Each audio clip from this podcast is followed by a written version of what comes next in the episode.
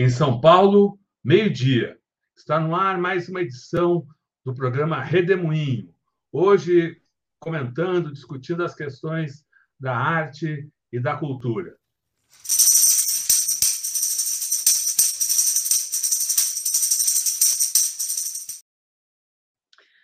Olá, Regina Galdino, que bom ter você nessa manhã, nesse final de manhã, meio-dia, aqui em São Paulo. É, Regina Galdino é diretora de teatro. Regina, fim de semana foi agitado, música, censura. O que, que você nos fala aí da, da cena cultural? É, não tem como, como a gente não tocar nesse assunto do Lola Palusa, né? É, o que é muito importante que a gente já aprendeu com outras coisas como diria Tom Jobim, o Brasil não é para amadores. Né? É, a gente nunca sabe, da parte aí da extrema-direita, o que é erro, simplesmente tiro no pé, é, e o que é programado estrategicamente. Aparentemente, foi um tiro no pé, mas a gente é, sempre fica é, é com um pezinho atrás porque é, o assunto mais quente era o Amém Salão, né? Então, lá os pastores é, do MEC que pediam o quilo de ouro e mais 15 mil reais para fazer a facilitação, a intermediação de verbas do MEC, que é uma coisa gravíssima, é corrupção na veia, e isso desgasta esse discurso de que, de que claro que a gente sabe que a, teve a questão das vacinas, então tem uma série de escândalos, né? A rachadinha que se arrasta, as mansões de 5 milhões e até mais que isso. Então, são vários escândalos acontecendo e ele sempre é, é, é, tentando dizer que ali não, não, não, ocorre nada e tal. Então, esse, essa base sólida que ele tem, ela se desestruturou é, porque teve uma, uma, uma briga grande aí da própria bancada evangélica, porque no ano eleitoral isso para eles é muito ruim. Então, essa divisão que aconteceu ali e, e, e essa disputa para se cair o ministro, você entrar, porque o Ministério da Educação, junto com o da Saúde, é onde tem mais dinheiro, né? Então, isso no ano eleitoral, distribuir dinheiro para prefeituras, etc., isso, isso dá muito voto. É, o Lula Palusa, ele, ele tradicionalmente tem é, é, manifestações dos artistas. Então, não é a primeira vez que isso acontece, e mas como houve uma reação por causa da, da, da da, do partido, né, que agora é o PL, né, porque ele muda tanto, então o, o, o presidente está no PL, o PL é, mandou uma coisa lá para o Tribunal Superior Eleitoral e um ministro monocraticamente é, é, definiu como, como campanha antecipada e colocou uma multa. Aí tem aquela atrapalhada de mandar para um e-mail que é de uma empresa que já não existe. Então, uma história um pouco mal contada, mas isso reverberou muito. E, em geral, as coisas sobre censura, é, quando você fala, quando você censura, é, amplia muito mais o, o, evento do que se não censurasse, né? Porque tem uma reação grande da sociedade, não só por todas aquelas pessoas que viveram a ditadura e tal, mas também por essa juventude que se manifestou, como a Anitta, por exemplo, que está bombando com o, o videoclipe dela, que alcançou o primeiro lugar no Spotify. É, isso, primeiro lugar de uma latina no Spotify no mundo. Então, ela tem, assim, 81 milhões de visualizações. Então, esses, esses, esses novos é, artistas ou youtubers, como o Felipe Neto, eles têm uma entrada grande na juventude, né? É, mas a gente não sabe até que ponto isso, isso se configura como uma, uma liderança. Acho que eles não são lideranças, né? Eu sempre cito a frase do Brizola que o artista não dá voto, mas tira. Então, é óbvio que houve um desgaste, mas aquele público do Emicida, é, do criolo e da própria Pablo, é, já é um público que está acostumado a, a ouvir essa, essas manifestações dos seus artistas.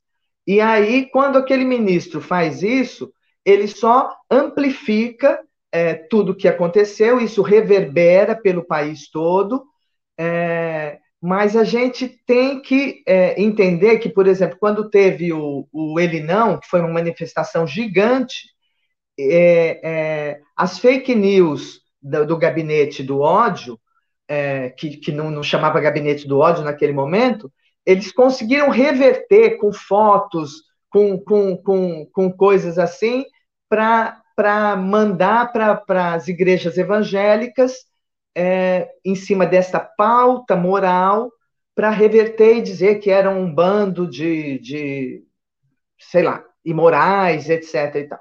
Então, a gente imagina que essa campanha é, de 2022 vai ser muito dura e a cultura, é, como sempre, uma vanguarda que aponta caminhos, né, que, que, que traduz a alma brasileira, é, vai ser atingida como a gente viu já na, naquela história do Mato Grosso tentando proibir as danças, né? Então, é claro que uma figura como a Anitta, é, que tem uma, uma, uma, um público enorme e, e, que faz o funk, e o funk é alvo de muito preconceito, assim como o samba antigamente também era alvo de muito preconceito, porque ele vai ser expressão do, do corpo é, de uma forma muito pouco convencional.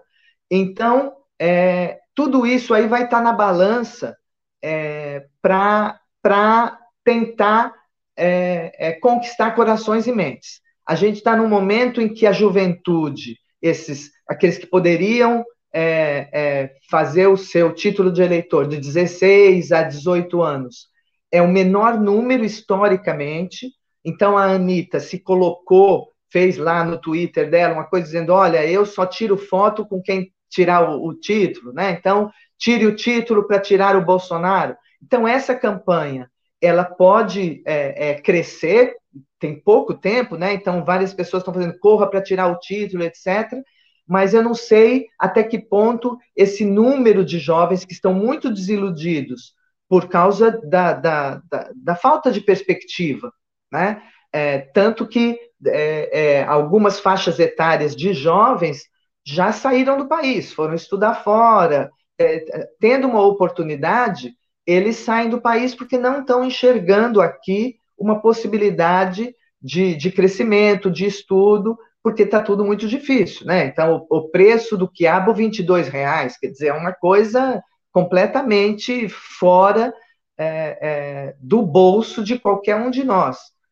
É, portanto, eu acho que essa, essa questão dos evangélicos e, e do MEC. Mexeu muito com a base bolsonarista, desgastou muito a base bolsonarista, é, tudo que acontece com essa estratégia de pôr um assunto para abafar o seguinte, então, com um novo assunto, você abafa o anterior, a gente não pode deixar que isso aconteça, e porque aí a briga lá na bancada evangélica, num ano eleitoral, está grande, o, o Centrão quer esse dinheiro é, do, do, do, do, Ministério da, da Educação é, porque o Centrão, o que tiver, ele quer dilapidar o mais rapidamente possível, até porque eles estão percebendo que os números do Bolsonaro estacionaram.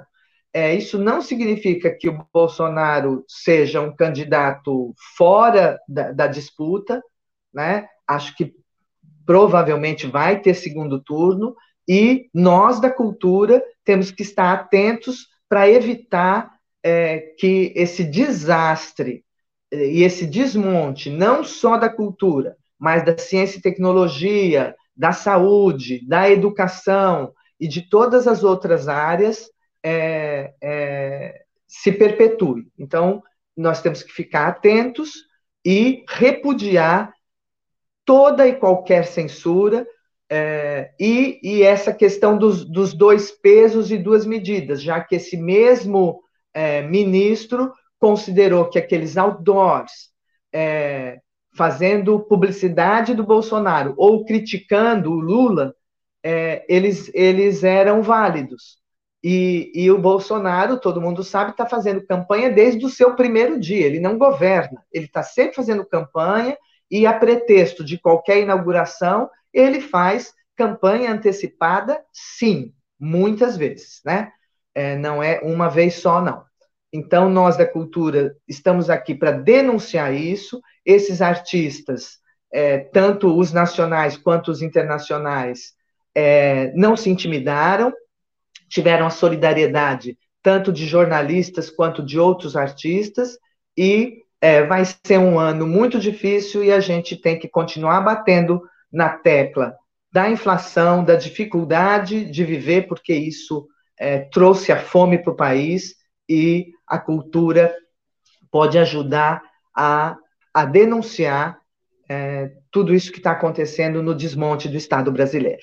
É isso. Maravilha. Muito bom, Regina. Regina Galdino, diretora de teatro, fala aqui no programa Redemoinho. O programa Redemoinho é uma a gente transmite aqui no Tutameia de segunda a sexta-feira, sempre no horário do meio-dia, cada dia com um tema específico, como hoje, no caso da cultura. A Regina volta na próxima segunda-feira e amanhã a gente fala sobre o que está rolando nos movimentos populares. Vamos conversar com Jaime Amorim, do uh, uh MST, direção do Nacional do MST, uh, um líder uh, dos movimentos populares no Nordeste. Muito obrigado, Regina, muito obrigado a todos vocês que acompanham aqui o Redemoinho e o Tutameia. Grande abraço, boa tarde. Tchau, pessoal. Tchau, pessoal. Tchau, Regina.